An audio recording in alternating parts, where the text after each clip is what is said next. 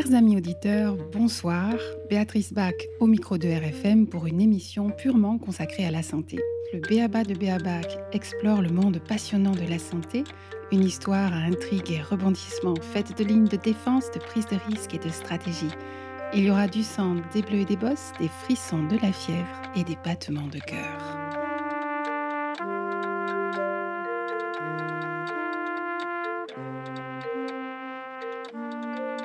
Pour ma reprise après une petite interruption d'une année bien remplie, ceci expliquant cela, j'ai le plaisir d'accueillir Jean Pellissier pour cette 20e euh, émission.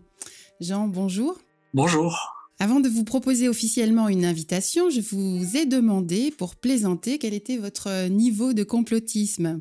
Ce à quoi vous m'avez répondu sans hésitation, Oh, il est au maximum. Alors, cher Jean, vous êtes au bon endroit. Bienvenue au micro de RFM. Pour euh, vous présenter, vous avez été kinésithérapeute, si je ne me trompe pas, puis vous vous êtes dirigé vers la médecine traditionnelle chinoise que vous enseignez, après avoir été praticien assez longtemps. Vous êtes également auteur de plusieurs ouvrages autobiographiques parfois ou de vulgarisation de votre discipline. Vous avez une newsletter extrêmement suivie, ce qui veut dire que les gens vous connaissent, peut-être euh, encore plus depuis le Covid, puisque vous avez été très actif euh, au temps fort de la pandémie, en offrant notamment des vidéos gratuites euh, de prévention et en mettant en cela en pratique le principe de votre maître, Luang Kokuen, qui est de donner trois fois pour recevoir une fois. Est-ce que j'aurais omis quelque chose d'important pour vous présenter? Non, non, magnifique, magnifique présentation, oui. C'est vrai que ça a réveillé certaines consciences, cette problématique, euh, surtout quand on a un peu de connaissances en médecine chinoise, on se dit que ça tenait pas trop trop la route. Et euh, surtout après les traitements qui ont été faits, euh, ça tenait encore surtout pas la route parce que c'était quelque chose de tout à fait nouveau pour l'organisme et euh, on va peut-être en reparler. Mais quand quelque chose est nouveau pour le corps, il se met en éveil total. Et euh, la problématique, c'est que si on n'a pas assez de défense immunitaire, de faculté d'adaptation, ben du coup, il y a des effets secondaires qui peuvent arriver. Et euh, voilà, donc euh, c'est vrai que c'était, ça a été une époque qui nous a révélé un petit peu tous alors tout à l'heure, j'ai utilisé le mot maître pour désigner votre enseignant. Est-ce que c'est le mot approprié d'ailleurs? Euh, mon, maître, oui, mon maître, le professeur Léon Coquelin, était un des premiers maîtres à enseigner aux Occidentaux après la révolution culturelle. Donc c'était un complotiste aussi, je rigole. Et euh, il, a, il avait pressenti ce qui allait arriver. Donc en Chine, il, était, il est parti de Chine. Il était déjà un grand maître Yishi, on appelle cela il habitait à Canton et après il est allé avec toute sa famille. Il était de 13 générations de père en fils médecins traditionnels chinois. Donc il a une connaissance de 500 ans. Euh, c'est euh, un demi-millénaire, quoi. C'est énorme ce qu'il avait. Et il est allé ensuite à Hong Kong avec toute sa famille. Et après de Hong Kong, il est allé à Vancouver. Et à Vancouver, au vu de ce qui se faisait au travers de la médecine chinoise en Occident, bah, il a décidé d'enseigner tout son, tout son savoir et j'ai eu la chance de faire partir de ses élèves. Mais donc ça veut dire que c'est dans un cadre euh, matériel, une école euh, en briques, euh, c'est un vrai lieu. Ben, oh là, ça a été un peu spécial parce que lui, euh, il voulait pas fondamentalement fonder une école. Nous, on a fondé une école qui s'appelait l'Université européenne de médecine traditionnelle chinoise, qui était à Strasbourg. Mais lui, euh, à Vancouver, on lui a créé une tour d'ivoire, entre guillemets, un studio d'enregistrement. C'était dans les années 80, donc c'était en Betamax, euh, tout le, ça vous rendez compte. Et euh, il a enseigné qu'à une seule personne, c'est-à-dire une caméra vidéo, quand il le voulait. Et il a enseigné, il a mis, on a eu à peu près 3000 heures de vidéo de lui de son enseignement. Et le but du jeu, nous, c'était de le traduire de, du euh, cantonais, parce qu'il était cantonné en anglais et en français, et on suivait euh, à Strasbourg, à Linsheim, je me souviens, on suivait ses cours, ça a duré 10 ans, 11 ans. Hein. en réalité, il ne s'adressait pas à des élèves, il, il faisait les cours qu'il voulait au moment où il le voulait, sans personne. Oui, il y avait un cursus comme cela, et on a commencé par les, euh, un peu ce qui équivaut aux trois années de base de médecine chinoise qu'on fait dans toutes les écoles à l'heure actuelle. Mais après, on est allé beaucoup plus loin. On a fait deux années sur les pathologies du mental et des émotions. On a fait deux années sur euh, la rhumatologie, sur l'hypertension artérielle, enfin, toutes les grosses pathologies que l'on avait, nous, en Occident, au travers de notre déséquilibre. Et surtout, on a fait cinq années de cancérologie avec et, euh, et aussi bien préventive que au niveau des traitements qui étaient proposés au travers de la médecine chinoise extrêmement ancienne. Et donc, j'ai eu vraiment cette chance-là de, de, de, pouvoir accéder à cette... Et c'est ce que j'essaie de transmettre. J'ai l'impression d'être un vrai fil transmetteur. Et si j'avais un don, entre guillemets, c'est de partir du plus complexe pour essayer d'expliquer aux gens les choses le plus facilement, le plus simplement possible pour que ça soit disponible et mis en pratique très rapidement. Est-ce que vous restez en contact les uns les autres, les, fondateurs justement que vous avez utilisé euh, nous pour désigner les gens qui l'avaient suivi euh, à travers cette euh, vidéo? Malheureusement très peu, très très peu. Il y, a, il y a, eu des écoles fondées à partir de son enseignement. Il y a eu l'école Shuzen, effectivement. Il y a eu l'IMTC. Il y a eu d'autres écoles comme cela, mais on s'est un peu perdu de vue et euh, bah, il y a aussi, euh, c'était il y a presque 40 ans, c'était plus. Et donc, euh, moi j'ai 71 ans et les autres aussi 75 ans, 80 ans, quoi. Hein, donc ça s'effiloche un petit peu. Mais par contre, par contre, à la limite, on pourrait dire que toutes les écoles à l'heure actuelle de médecine chinoise ont obligatoirement des bribes de cet enseignement de Léong et je veux pas, je déteste m'envoyer des fleurs, mais je fais partie d'un de ces fils conducteurs de ce savoir. Hein. Donc la tradition au sens large euh, est un sujet de prédilection pour nos auditeurs. Évidemment, ce qui m'intéresse, c'est la tradition en médecine. Est-ce que vous pourriez expliquer sur quels éléments se fonde la différence entre une médecine traditionnelle et notre médecine actuelle? Alors, c'est un peu compliqué. Je vais juste partir d'un exemple. J'avais écrit en auto-édition un livre qui s'appelle Le grand jeu de la vie. Et il avait, euh, j'ai de très beaux contacts à Paris avec la, librairie Feng et euh, c'est une librairie qui est un peu ésotérique et qui met énormément de livres traditionnels. Et euh, il l'a traduit en chinois. Et euh, à partir de là, on voulait le publier en Chine. Eh bien, il n'a pas passé la censure, tout simplement parce que j'ai parlé du ciel, parce que j'ai parlé de l'âme spirituelle, parce que j'ai parlé de l'âme corporelle, etc., qui est un des fondamentaux de la médecine traditionnelle chinoise. Alors, pour répondre à votre question, en gros, euh, qu'est-ce qui est traditionnel? Traditionnel, en, dehors du fait que c'est une médecine plurimillénaire qui a plus de 5000 ans, et euh, on n'a pas réinventé des points, on n'a pas réinventé des formules de pharmacopée, tout a été dit et tout on s'est servi de cela pendant et on s'en sert tout le temps depuis des centaines d'années. Hein. Donc là, on n'a pas besoin de, preuves scientifiques, puisque la plus belle des preuves, peut-être, c'est justement la pérennité de quand, quand tu utilises un point et qu'il a toujours les mêmes actions, eh bien, au bout de 100 ans, 200 ans, 300 ans, tu, vas pas changer l'action du point, quoi. Hein, tu vas pas changer de médicament, de molécule, des trucs comme ça. Bon, mais je pense que les fondamentaux d'une tradition dans la médecine, euh, on peut la résumer dans ce qu'on appelle euh, en médecine chinoise les sanbao, les trois trésors. Et les trois trésors, c'est ciel, homme, terre. Or, dans nos civilisations actuelles, euh, où le flux taoïste du matériel a pris le dessus, eh bien, on occulte le ciel. Et donc, du coup, on privilégie l'homme et la terre. Et du coup, quand on parle de santé, on ne parle que de bouffe et euh, comment euh, traiter sa santé avec la etc. Et on, ne parle pas de cette énergie très subtile qui nous relie au ciel. Et euh, il faut savoir que dans la tradition chinoise issue du taoïsme, eh bien, il y a euh, en dehors de la, du positionnement des étoiles au moment de la naissance, hein, ça s'appelle le Bazi en chinois, eh bien, euh, il y a quelque chose qu'on ne peut pas euh, nommer, parce qu'à partir du, moment où on le nomme, comme dirait, eh ben, ça devient du matériel, hein, une énergie tellement subtile, mais cette énergie a pénétré dans notre organisme. Alors, comme tout est duel dans notre corps, qu'on fonctionne dans la dualité yin-yang, eh ben, il y a une partie qu'on appelle l'âme spirituelle et l'autre partie que l'on va appeler l'âme corporelle. Et euh, si vous voulez, on pourra en reparler un petit peu après, mais c'est euh, en gros c'est en arrière-plan tout ce qui permet à notre organisme de fonctionner, aussi bien au niveau du mental et des émotions qu'au niveau, euh, bah, il y a une phrase très très connue en médecine chinoise qui est se mettre à l'écoute de son âme. Hein, se mettre à l'écoute de son âme au travers de la méditation, de la relaxation, des qigong, de tout un tas d'exercices internes. Eh bien, on peut effectivement se dire que euh, on n'est pas que égaux. Hein. Voilà, voilà une des définitions de la tradition en, médecine chinoise. Hein. Alors, si on n'est pas que égaux, ça veut dire qu'il y a une hérédité. Alors, j'imagine que cette hérédité n'est pas la même euh, que celle qui est considérée en médecine euh, actuelle. Est-ce que vous pourriez en parler de cette hérédité? Justement, en gros, on pourrait dire cette dualité, il y a le moi et le je. Le moi, c'est ton ego. Avec euh, cet ego appartient à l'énergie du cœur en médecine chinoise, et on appelle ça le Shen, S-H-E-N, c'est-à-dire le mental, l'esprit, toutes les facultés cognitives.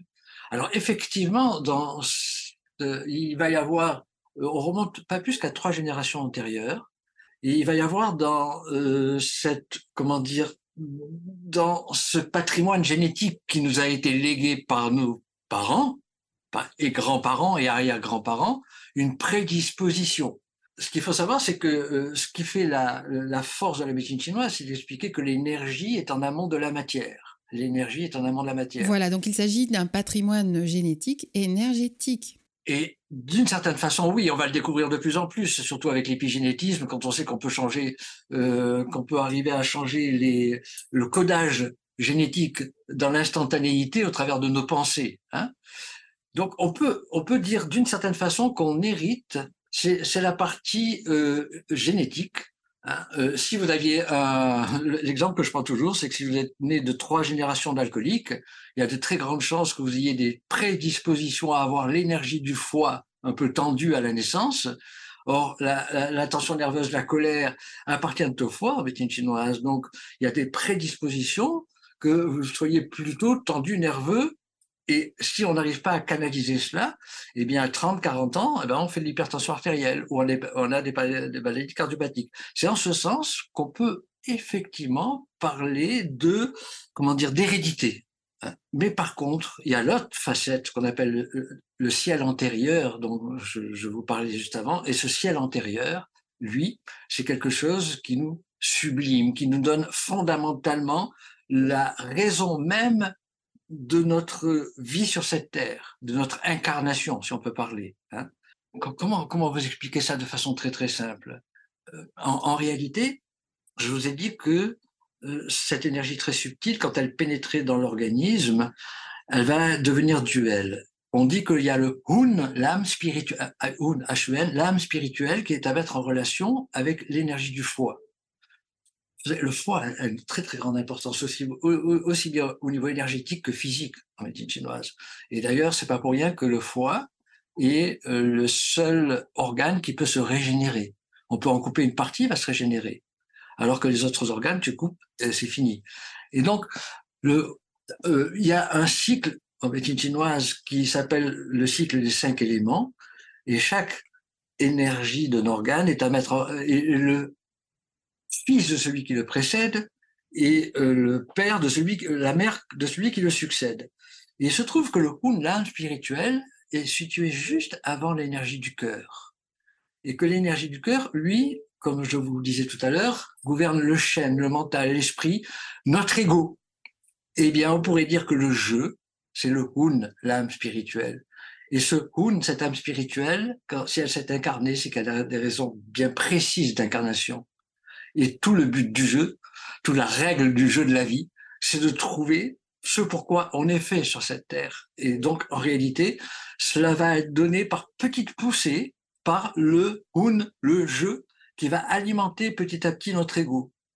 Et on dit que le moment le plus optimal de cette alimentation de l'ego, c'est au moment du sommeil paradoxal, d'une part, mais aussi euh, dans la deuxième partie de nuit, celle qui appartient à l'énergie du foie, c'est là où on a des, des intuitions, des, des, des, des, réponses à des questions qu'on se pose. Hein. Et c'est à ce moment-là. Mais on peut aussi se mettre dans ces états-là d'écoute de notre âme, ben justement au travers de la méditation, au travers de, mais même la méditation, ce que je pourrais appeler la méditation active, c'est-à-dire quand tu fais le jardinage, la peinture, etc. D'un seul coup, paf, ça vient, ça vient parce que on a, on a euh, notre comment dire, notre mental qui est court-circuité, notre ego qui est court-circuité à ce moment-là. Hein. Tout le but du jeu, c'est de court-circuiter l'ego pour se mettre à l'écoute de, de son âme. Voilà. Alors, si j'ai bien compris, nous sommes branchés sur le ciel et c'est cette euh, âme spirituelle, ce rune, qui ne trouvait pas sa place dans votre euh, livre euh, à cause de son côté trop spiritualiste ah ben non, parce que en réalité, la médecine chinoise est devenue une médecine chinoise et pas la médecine traditionnelle chinoise. On a oublié le thé, on a oublié le traditionnel, et c'est-à-dire que c'est devenu une médecine mécaniste d'une certaine façon. Et alors, quand vous regardez les, les, les livres d'acupuncture, etc., c'est des formules comme ça. Tu as mal euh, au cou, eh ben, tu vas faire telle formule.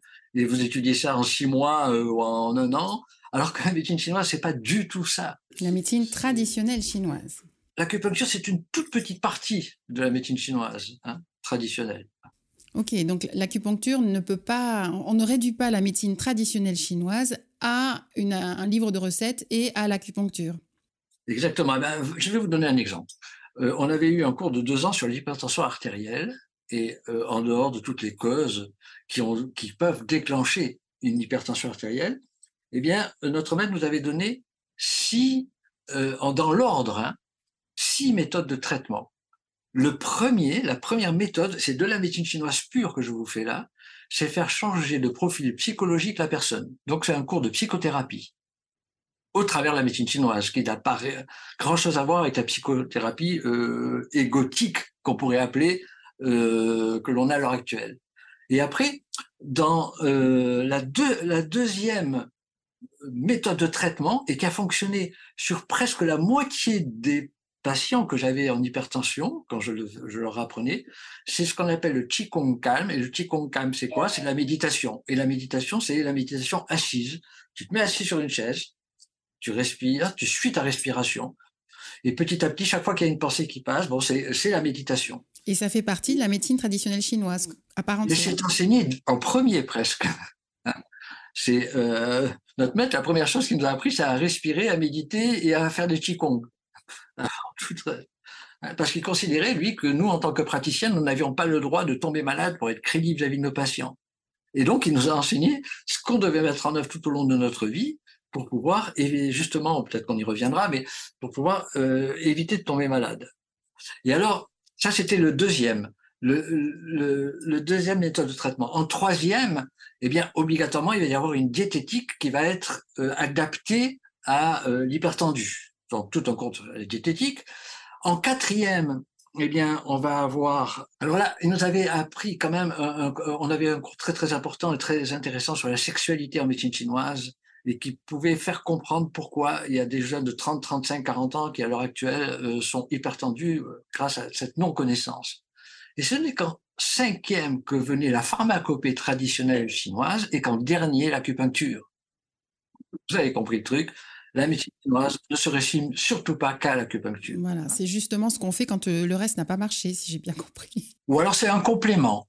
C'est-à-dire que, euh, j'aime à dire qu'un un praticien en médecine chinoise qui a étudié la véritable médecine traditionnelle chinoise est, est, euh, un praticien multicarte. Il doit aussi bien être pharmacologue, diététicien, chiropracteur, masseur. Il a tout appris, acupuncteur évidemment, psychothérapeute et euh, prof de gym quand il apprend le qigong. Donc, selon le patient, euh, on a l'intuition de ce qu'il faut mettre en œuvre au niveau thérapeutique mais au niveau préventif, eh ben, on doit apprendre toutes ces méthodes-là, hein, c'est évident, et les pratiquer au quotidien.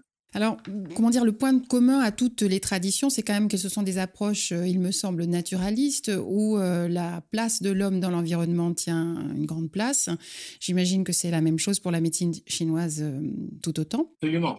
Et euh, justement, donc vous nous avez parlé de loi de complémentarité, sans nommer que c'était la fameuse loi Yin-Yang. Vous nous avez parlé des cinq dynamismes.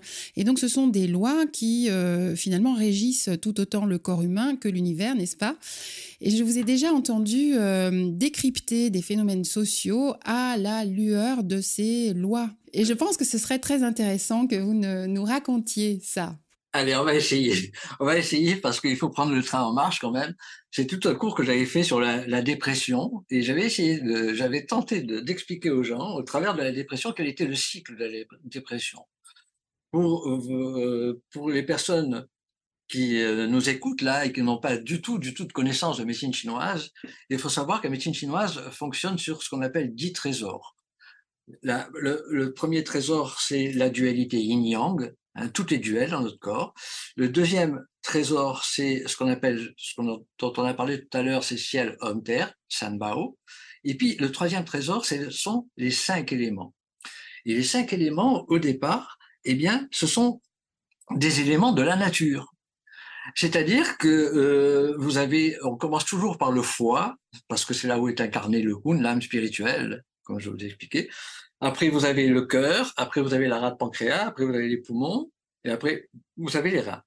Et il n'y a aucun symptôme dans la nature, euh, qui peut être dans la nature en médecine chinoise, un symptôme, quel qu'il soit, on a à peu près 7 à 800 symptômes, est obligatoirement relié à un de ces cinq logiciels, organes.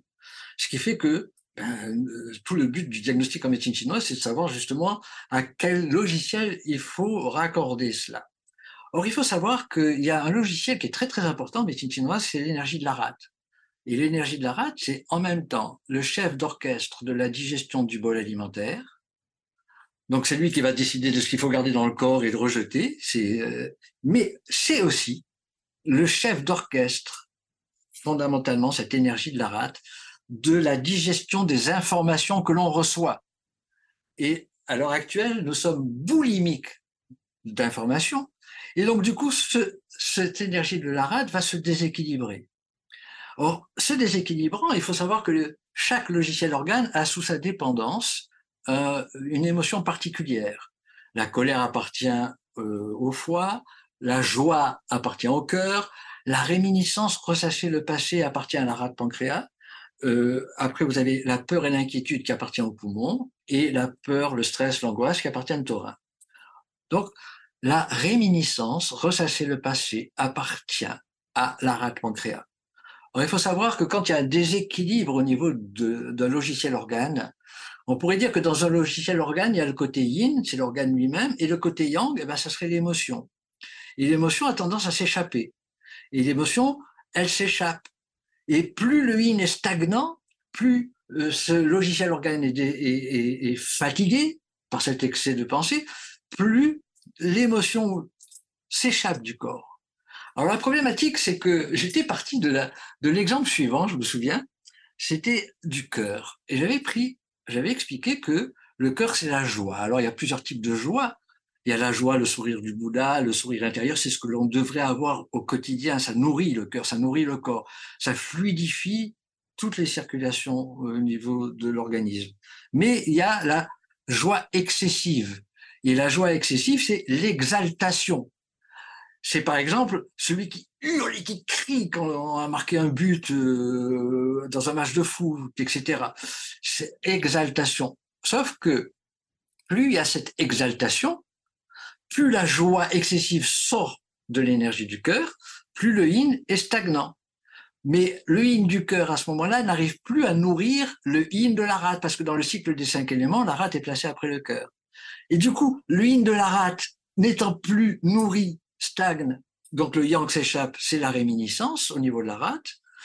Mais du coup, euh, aussi, il y a le, euh, le yin de la rate n'arrive plus à nourrir le yin du poumon, le yin du poumon étant affaibli, le yang s'échappe. Et le yang, c'est quoi? C'est la peur et l'inquiétude. C'est-à-dire qu'à ce moment-là, la personne, eh ben, elle, rentre dans le cycle de la dépression. là. Hein. Et petit à petit, comme le poumon a un rôle fondamental de nourrir son fils, qui est l'énergie des reins, là où se trouve notre batterie des reins, nos défenses immunitaires, etc., eh bien, petit à petit, l'énergie des reins n'est plus nourrie par le poumon. Le yin du poumon, le yang s'échappe, eh ben, c'est la peur, le stress, l'angoisse.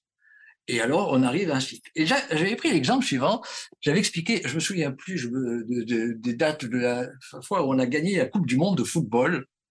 La Coupe du Monde du football, euh, c'était euh, dans les années 98, euh, je crois, un truc comme ça. Je, ne sais plus, hein, je veux pas dire de bêtises, mais c'est on a gagné la Coupe du Monde de football. Sauf que cette Coupe du Monde, elle a commencé euh, en plein mois de juillet. Juillet, où il faisait très très chaud, je me souviens. Moi, j'habite Marseille et je me, je me suis. Et, et ça a duré longtemps, ça a duré trois semaines où il y avait tous ces matchs, etc. Et chaque fois que la France gagnait, petit à petit, c'est monté en pression. C'était la folie, on appelle ça en médecine chinoise la folie Kwang, c'était la joie excessive. Et le jour où comment dire, la, euh, la France a gagné, eh bien, dans la France entière, c'était la folie totale. C'est-à-dire que les gens sont descendus dans la rue, sautés sur les voitures, crier, hurler, etc.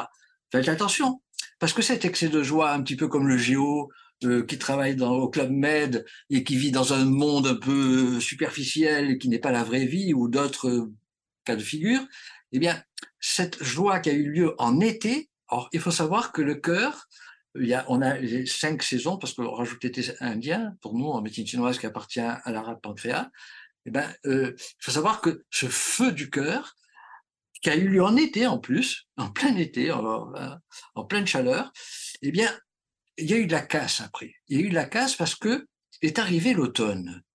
Et en automne, alors il faut savoir que les cinq logiciels, organes, ça va vous faire rire, mais les cinq logiciels organes ont une couleur spécifique à la mettre en relation hein, avec la nature. Donc le noir est à mettre en relation avec les reins, le vert est à mettre en relation avec euh, le foie, la couleur rouge, le feu, est à mettre en relation avec le cœur, et euh, le poumon c'est la couleur blanche, et la rate, la rate c'est la couleur jaune, la terre. D'accord? Eh bien, cette année-là a commencé les gilets jaunes en plein mois d'automne je rigole pas. Vous pouvez faire vos recherches et vous verrez que c'est comme cela. Et alors, euh, le problème, c'est que ça partait dans tous les sens.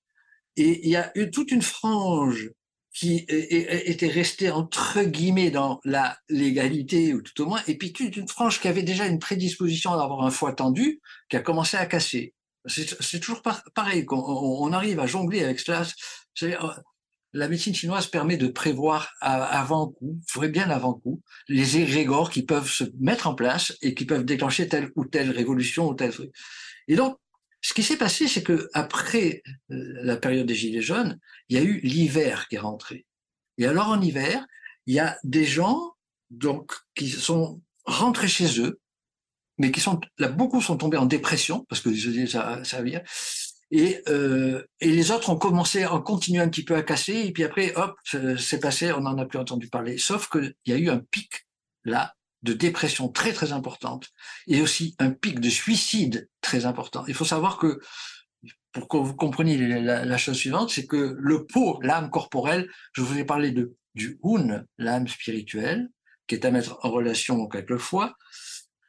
Le pot, l'âme corporelle, c'est ce qui est en arrière-plan de toutes nos fonctions organiques.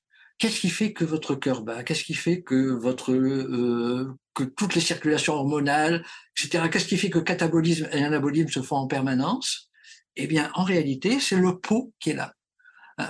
Moi, je rigolais. Euh, moi, j'ai souvent, j'ai trouvé longtemps travaillé en service de cardiologie, et puis un jour, j'avais dit à, à, un médecin, à un cardiologue, je, je, je, lui dit, regarde, qu'est-ce qui s'est produit la, personne était en vie à l'instant, là, et puis elle est morte, elle vient de mourir. Qu'est-ce qu'il y a eu? Pourquoi elle est morte? Alors lui, en tant que cardiologue, ben, il va dire, parce que son, son cœur arrêté de battre. Quoi. Je dis, ah, attends, ok, je suis d'accord avec toi, mais euh, pourquoi le cœur s'est arrêté de battre? Alors lui, il va tout le temps te parler aussi matériel, et alors on, on passe un tout petit peu à l'énergie, là, il va te dire, parce qu'il y a le nœud sinusal qui envoie des impulsions électriques, c'est ce qui fait l'électron, euh, cardiogramme, qui envoie des impulsions électriques petit à petit euh, au cœur. Et là, ce monsieur sinusal s'est arrêté de fonctionner. Je dis, mais en amont, allez, va plus loin, en amont. Eh ben nous, en médecine chinoise, on a la réponse, c'est que le pot a arrêté de créer toute ces, euh, cette dualité yin-yang dans le corps, tous ces mécanismes internes du corps. Et euh, c'est nous. Alors, en plus, il faut savoir que le pot peut rester un peu accroché au corps. Et euh, c'est pour ça que quand on ouvre un cercueil, quelques années après, peut-être que les ongles vont continuer à pousser, peut-être que les cheveux vont continuer à pousser. Parce que, mais il n'y avait plus d'âme spirituelle, il n'y avait plus d'ego, il n'y avait plus de chaîne. Ça, tout ça, c'est parti. Hein. Et euh, d'ailleurs, il y a un truc intéressant à savoir, c'est que tous les sept ans, dans certaines civilisations traditionnelles, on, on, on ouvre le cercueil et avec une brosse sacrée, on époussette les os pour que le pot puisse partir et rejoindre le Hun, l'âme spirituelle, pour créer un fil conducteur d'une nouvelle âme. Hein. Bon, ça va loin, mais c'est une chinoise, attention. Hein. Eh bien, quand on dit qu'il y a eu un pic de suicide au moment de, de cet après-gilet jaune, c'est que le, le pot est à mettre en relation avec le poumon. Et le poumon, c'est la tristesse et l'inquiétude. Et quand le pot prend le dessus, quand le yang, l'énergie émotionnelle du pot prend le dessus, eh ben c'est là où les cancers flambent et c'est là où euh, les gens se suicident. Hein. C'est comme si le pot disait hein, au corps ben, retourne le plus vite possible à la terre parce que j'ai besoin que tu retournes à la terre quoi. Parce que le le lui, eh ben comme la maison ne lui convient plus trop parce qu'on n'a pas pris soin de sa maison, eh ben lui il commence à se carapater quoi. Enfin voilà, c'est vraiment un langage très imagé que je vous donne là, mais c'est pour vous faire comprendre ces relationnels entre euh, voilà mmh, les éléments entre eux. Mais justement, qu'est-ce que le praticien de médecine traditionnelle chinoise, comment il serait intervenu pour ce supporter de foot en été qui est devenu euh, gilet jaune sur les ronds-points en automne avec une tendance suicidaire en hiver? Comment on intervient dans ces cas-là? Alors c'est très intéressant comme question parce que en réalité, euh, celui qui a la connaissance d'abord, il serait jamais amusé à crier, à hurler comme un dingue. Au moment il aurait vu la situation, il aurait été content, attention, hein, mais on sait, on apprend à éviter les émotions excessives, parce qu'une émotion nourrit l'organe auquel elle correspond, mais quand elle est excessive ou qu'elle est en manque, eh bien, euh, à, ce moment-là, l'organe cible est déséquilibré. Eh bien, euh, moi, je me souviens à ce moment-là euh, avoir eu pas mal de gens en dépression eh ben là, c'est tout, c'est tout le diagnostic en médecine chinoise pour savoir par quelle porte d'entrée on va commencer à casser cette carapace. Une dépression, c'est quoi en fin de compte? C'est la personne a perdu son poun entre guillemets. C'est plus qu'un ego. C'est une carapace d'ego. Il y a que lui qui compte. C'est le centre du monde, mais de son monde à lui. Et euh, il va falloir et, puis en plus tourner vers l'autodestruction. Eh ben, il va falloir. Regarde, je vais juste un truc un élément essentiel que vous faites depuis que vous êtes né, et ce sera votre dernier souffle au moment de votre passage, c'est la respiration. Mais la respiration est à mettre en relation avec le poumon.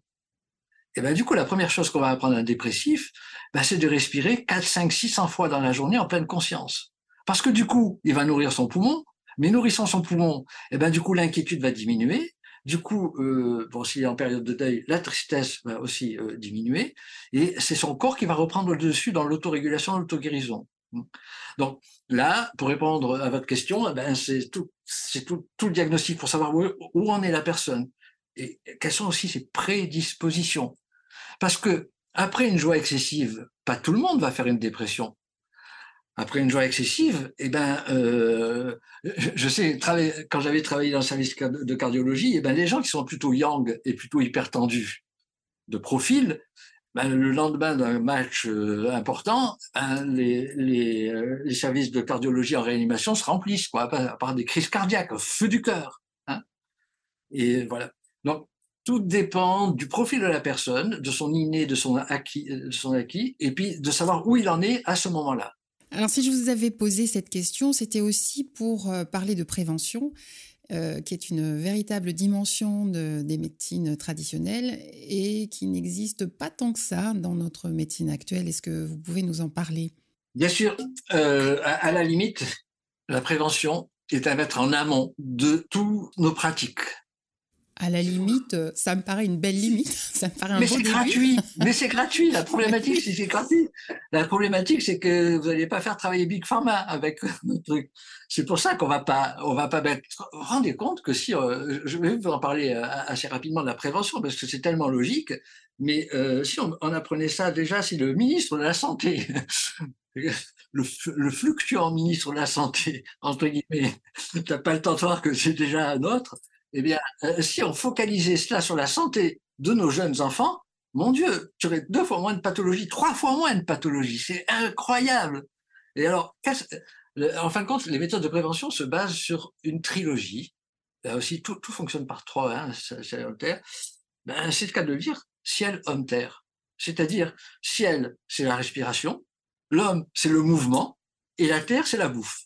Ce sont les, trois éléments fondamentaux donc de la prévention. Alors, euh, je crois que y a, on va rajouter un autre ingrédient en dehors du mouvement. Ce sont nos émotions, nos pensées, nos émotions qui sont qui sont de l'énergie pure et qui sont en amont de tout cela. Hein. Alors, qu'est-ce qu'on va apprendre dans les méthodes de prévention? La première des choses qu'on va apprendre, c'est à respirer aux gens, respirer. Parce que tout est fait pour vous empêcher de respirer. Quand vous êtes derrière un ordinateur, quand vous êtes derrière euh, un, téléphone portable, observez-vous, vous êtes en apnée. Hein et donc, il y a, a un élément essentiel en médecine chinoise, c'est d'apprendre à respirer ce qu'on appelle la respiration abdominaux-diaphragmatique, etc., etc. Donc, c'est la respiration. Il y a plein de tutos sur, sur Internet. Il suffit de, taper respiration abdominaux-diaphragmatique, ou alors vous allez sur mon site, justement, euh, www.jeanpellissier.com, et euh, j'ai mis plein de vidéos, comment dire, gratuites, hein, parce que, comme vous disiez tout à l'heure, il faut donner trois pour recevoir un. Ben, ça vous suffit pour apprendre à respirer. Déjà, hein, juste, il y a une vidéo sur la respiration. Après, c'est bien. La respiration, c'est très bien. Après, le problème, l'avantage de la respiration, c'est que c'est du direct. C'est-à-dire, tu respires, tu amènes de l'énergie. Après, il y a la diététique. Problématique de la diététique, c'est que en réalité, il y a deux niveaux. Il faut d'abord que nos aliments soient vivants, ne soient pas des aliments morts. Donc, on va pas refaire tout le cours sur la diététique moderne, qui est catastrophique par rapport à cela. Mais encore faut-il aussi que l'énergie de votre rate soit capable de digérer le bol alimentaire, parce que vous pouvez être extrémiste du bio et bien manger, etc., mais quand même tomber malade parce que vous êtes en état d'excès de, pensée ou un peu dépressif. Hein. Donc on ne peut pas tout axer sur sa diététique, loin de là, loin de là. Bon, après il faut savoir que donc c'est le deuxième pan hein, de, des méthodes de prévention. Toutes ces méthodes, on les appelle les méthodes Yang Sheng Fa en chinois, nourrir la vitalité. Hein. Après, le troisième, le troisième niveau, c'est que tout circule dans notre corps et que le corps déteste quand ça stagne. Or, la stagnation va générer ce que Galien disait, rubor calor dolor, c'est-à-dire de la, du gonflement, de la rougeur et de l'inflammation. Et c'est pour ça qu'on va vous apprendre à marcher, euh, à bouger, à faire des qigong, etc. Parce que tout ça doit circuler librement. Et donc tout ce, que je vous donne, c'est ce qu'on pratique nous au quotidien. Attention. Hein. Et, et après, cerise sur le gâteau, eh bien, il y a la gestion des émotions. Et ça, c'est un élément essentiel qui n'est absolument pas enseigné en Occident par rapport à, cette vision de la médecine chinoise. Hein. Enfin, il y a tout un courant, mais en dehors de, l'hôpital, oui, c'est vrai, mais il y a tout un courant quand même de gestion. Ah, absolument, évidemment, hein, bien sûr, c'est certain. Mais regardez, je vais vous donner un aphorisme. Cet aphorisme est le suivant on ne vit que parce que l'on pense, que parce que l'on mange et que parce que l'on respire. Euh, vos pensées peuvent vous tuer. C'est-à-dire que si vous êtes en excès de pensée, etc., vous allez tomber en dépression, vous allez déclencher facilement, euh, faire flamber un cancer, une maladie auto-immune, etc., etc. Et, euh, mais ça va demander des mois et peut-être même des années. Arrêter de manger, eh bien, ça va demander donc, allez, une semaine sans boire et manger de vie. Arrêter de respirer, c'est trois minutes.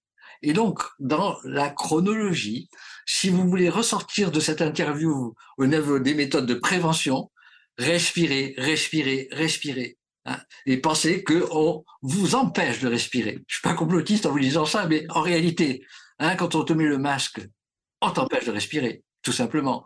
Quand, euh, quand on t'a créé ces, euh, ces, ces portables, ces machins, on t'empêche de respirer quand tu es devant tes séries fixes, devant la télé en permanence, tu ne respires plus.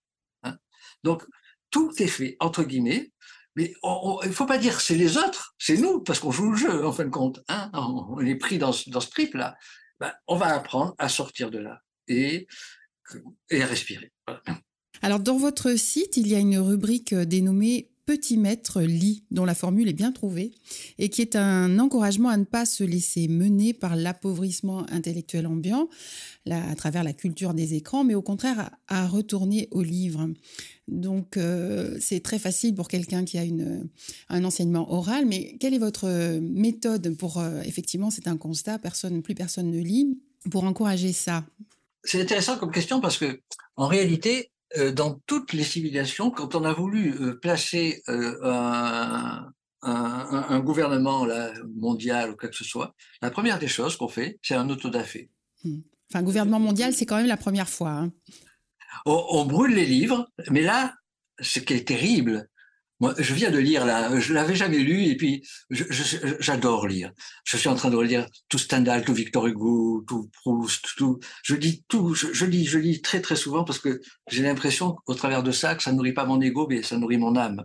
un fil conducteur, ce qu'on appelle. Bon, et, euh, et, j'ai lu euh, dans le dernier livre de la collection Jean de Bonneau, j'adore les beaux livres en cuir, etc. Eh bien, ils viennent de sortir en 1984. J'avais jamais lu. Mais mon Dieu, tout est écrit là-dedans. Tout est écrit. Comment, au travers de la lecture, comment faire que euh, petit à petit on appauvrisse notre vocabulaire? C'est-à-dire que les gens à l'heure actuelle, euh, il leur suffit de 300 à 400 mots et puis ils arrivent, des fois encore moins. Hein et euh, c'est après on va dire c'est complotisme, mais non, regarde ce flux d'énergie. Je pense que si j'étais ministre de la culture, eh bien, j'obligerais les gens à lire et à lire. Et je leur donnerai envie de lire, parce qu'il faut, il faut pas s'obliger à lire, c'est bête, c'est idiot, quoi. Hein. mais leur donner envie de lire. Pourquoi? Parce que tu vas créer de plus en plus de connexions neuronales, tu vas avoir de plus en plus de visions profondes des choses, mais que tu ne peux pas inventer au travers de la lecture. Et puis surtout, tu vas être capable de pouvoir prendre du recul par rapport aux informations et de traiter, euh, de trier le bon gré, de livrer, quoi.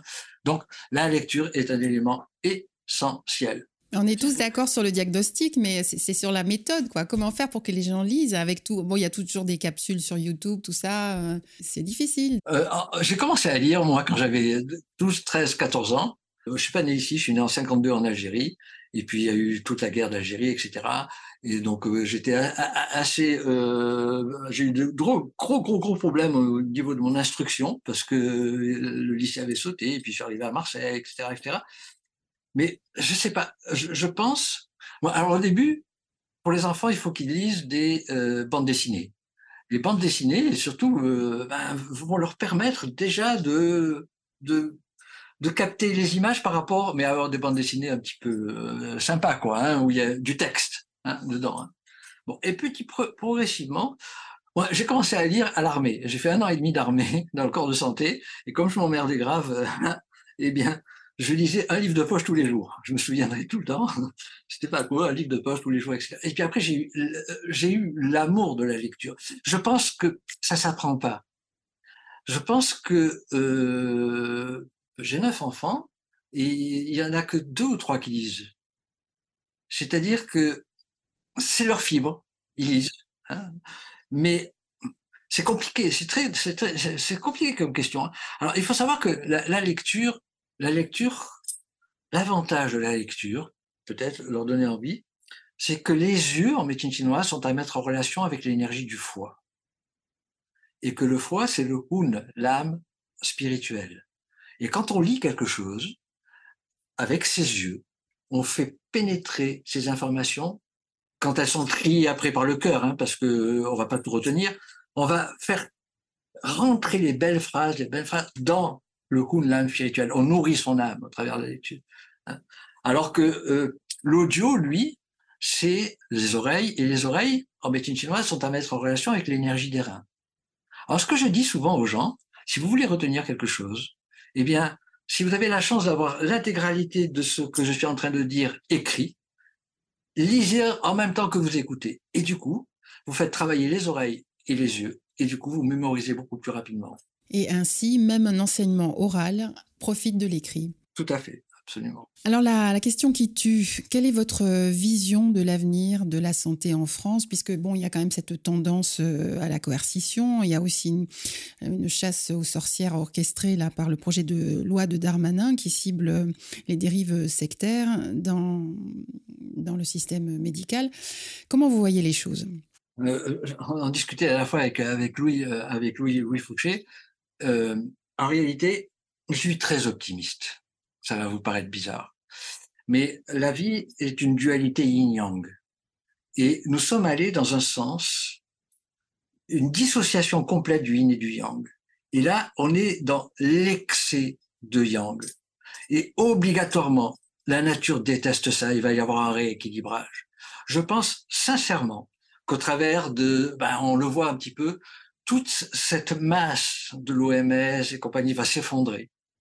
Et je pense qu'il va y avoir dans les mois, les années, peut-être plus vite ou peut-être un peu plus longtemps, une reprise en charge et que les médecines entre guillemets parallèles vont devenir plus des médecines parallèles, mais des médecines, euh, comment dire, euh, qui vont aller en synergie avec la médecine moderne qui est extrêmement compétente dès qu'il s'agit d'un cas d'urgence, etc., etc. Mais on va pouvoir, il va y avoir une synergie réelle, elle va être reconnue cette médecine. Je le, je le, je le pressens. Et je, ce que je pressens aussi, c'est que ce sera la voie royale pour toutes ces médecines. Hein. Je suis optimiste. Je suis très, très optimiste. Très optimiste. Parce que ces périodes de coercition, elles, elles durent pas trop longtemps elle ne dure pas trop longtemps. Hein. Et euh, en réalité, ce sont souvent des, des ces, ces périodes-là euh, où les gens ont été obligés de s'arrêter euh, de travailler. Eh ben, ils ont eu une remise en question complète. Hein. Et quand on sait que dans un trajet de vie, peut-être que on peut dire que c'est un mal ou un bien. Il fallait que ça se produise. Et euh, il y a des gens qui sont tombés dans le trou. Ça, c'est évident, j'en connais. Mais il y a d'autres gens qui se sont révélés de façon absolument incroyable. Hein. Je, parlais, je, parlais, de quelqu'un tout à l'heure, mais euh, c'est incroyable. Bon, donc, en, réalité, euh, je suis optimiste parce que on va être dans une mouvance qui va faire que les choses vont changer de façon radicale. Mais qu'est-ce qui va faire changer les choses? Parce que si on fait la comparaison avec les gilets jaunes, la, la question qu'on se posait, euh, comment dire, sur la, sur la radio, c'était c'est très très bien de promouvoir le RIC, mais qui va le mettre en place? Est-ce qu'on attend que ça se fasse tout seul, ou est-ce qu'on le met euh, en place d'une manière plus euh, volontaire et dynamique? C'est ça la question. Moi, je pense aussi que les choses vont changer, mais quand et qui va les faire changer? Ben nous. Voilà, donc c'est. Nous, nous, sommes en train de planter plein de graines de façon complètement différente. Oui, mais par quoi? Par quels moyens nous, nous allons le mettre en place? Par, par le fait de voter, par manifester Comment? Ah, alors là, euh, si vous permettez, je ne vais pas répondre à cette question-là parce que ça serait vraiment très, très, très complotiste. D'accord. très bien. Donc, je laisse de côté ça et ceux qui font leurs recherches vont se dire que pour que quelque chose vraiment soit radical, il va, il va se passer des choses radicales. C'est tout. Bon, mais on ne sait pas d'où vient le radical. On ne sait pas d'où viendra le radical. Très bien. je suis optimiste. Voilà, on va garder ça, on garde l'optimisme. Alors sinon, pour, pour euh, terminer, euh, comment dire, euh, qu'est-ce qu'on pourrait donner comme repère, comme critère à nos auditeurs pour se repérer à travers une multitude d'offres de soins? Voilà, comment on fait pour bien se soigner aujourd'hui? Alors là, je vais un peu être, un peu, là aussi être radical, un tout petit peu. Hein. Il faut savoir que, euh, en réalité, nous avons au niveau de ce qu'on appelle en médecine chinoise l'énergie des reins. Au niveau de l'énergie des reins, on a ce qu'on appelle une batterie. En Occident, on appelle ça les défenses immunitaires. D'accord? Et euh, c'est très réducteur parce que nous, en médecine chinoise, on dit que c'est l'immense pouvoir d'adaptation de l'organisme à quelque événement intérieur ou extérieur que ce soit, et l'immense pouvoir d'auto-guérison de l'organisme. Et cette batterie rechargée à bloc au travers de toutes nos pratiques quotidiennes fait que ça fait 30 ans, je vous le jure, je n'ai pas fait une analyse médicale. D'accord? Hein? Et euh, je me sers jamais de, de ma carte vitale, rien du tout. Parce que, en réalité, il faut redonner confiance à son corps. Ton corps n'a pas été construit pour tomber malade, mais pour s'auto-guérir en permanence. Or, le problème, c'est que le business fonctionne et les gens vont, dès qu'ils ont un peu de travers, acheter des oligo-éléments, des médicaments, des machins bio, etc. ils vont dépenser des sommes folles alors que tu leur poses la question depuis ce matin, combien de fois tu as respiré en pleine conscience? Est-ce que tu as euh, souri dans la journée? Est-ce que tu as appris à gérer tes émotions? Est-ce que tu as de la régularité dans ton mode de vie? Est-ce que tu te couches aux mêmes heures? Est-ce que tu manges aux mêmes heures, etc. C'est tout. À partir du moment où on le pratique, ton corps reprend le dessus. C'est pour ça que je, je, dis qu'en réalité, un bon praticien doit être un psychologue, doit euh, être, euh, comment dire, être, être dans l'empathie et il ne doit pas te balancer tout de suite 200, 200 euh, euros de médicaments ou de trucs comme ça parce qu'il va, il va rentrer dans les travers de la médecine occidentale. C'est une, autre, forme déguisée. Hein. Vous avez besoin de très très peu d'éléments extérieurs pour vous guérir. Donc un des éléments de discernement, ce serait la longueur de l'ordonnance. Absolument, oui. Tout à fait. Et je crois que j'ai très rarement donné des ordonnances à mes patients. Très, très rarement.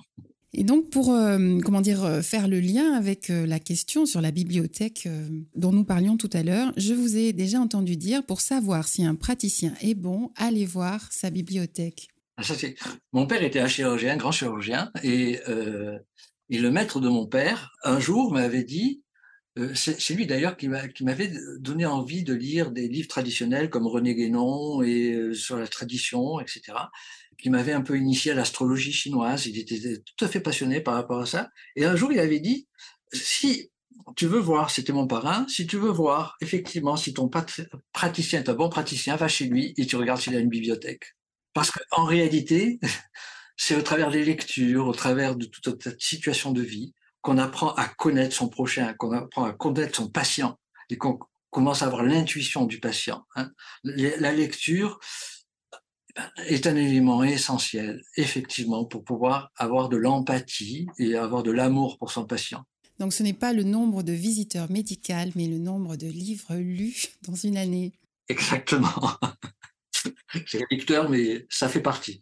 Merci bien Jean Pellissier de nous avoir consacré cette petite heure. Voulez-vous Jean Pellissier nous donner les coordonnées de votre site afin que les auditeurs intéressés puissent suivre toutes vos conférences? Oui, pas de problème, c'est www.jeanpellissier, un seul L, hein, P-E-L-I-2-S-I-E-R, jeanpellissier.com, facile.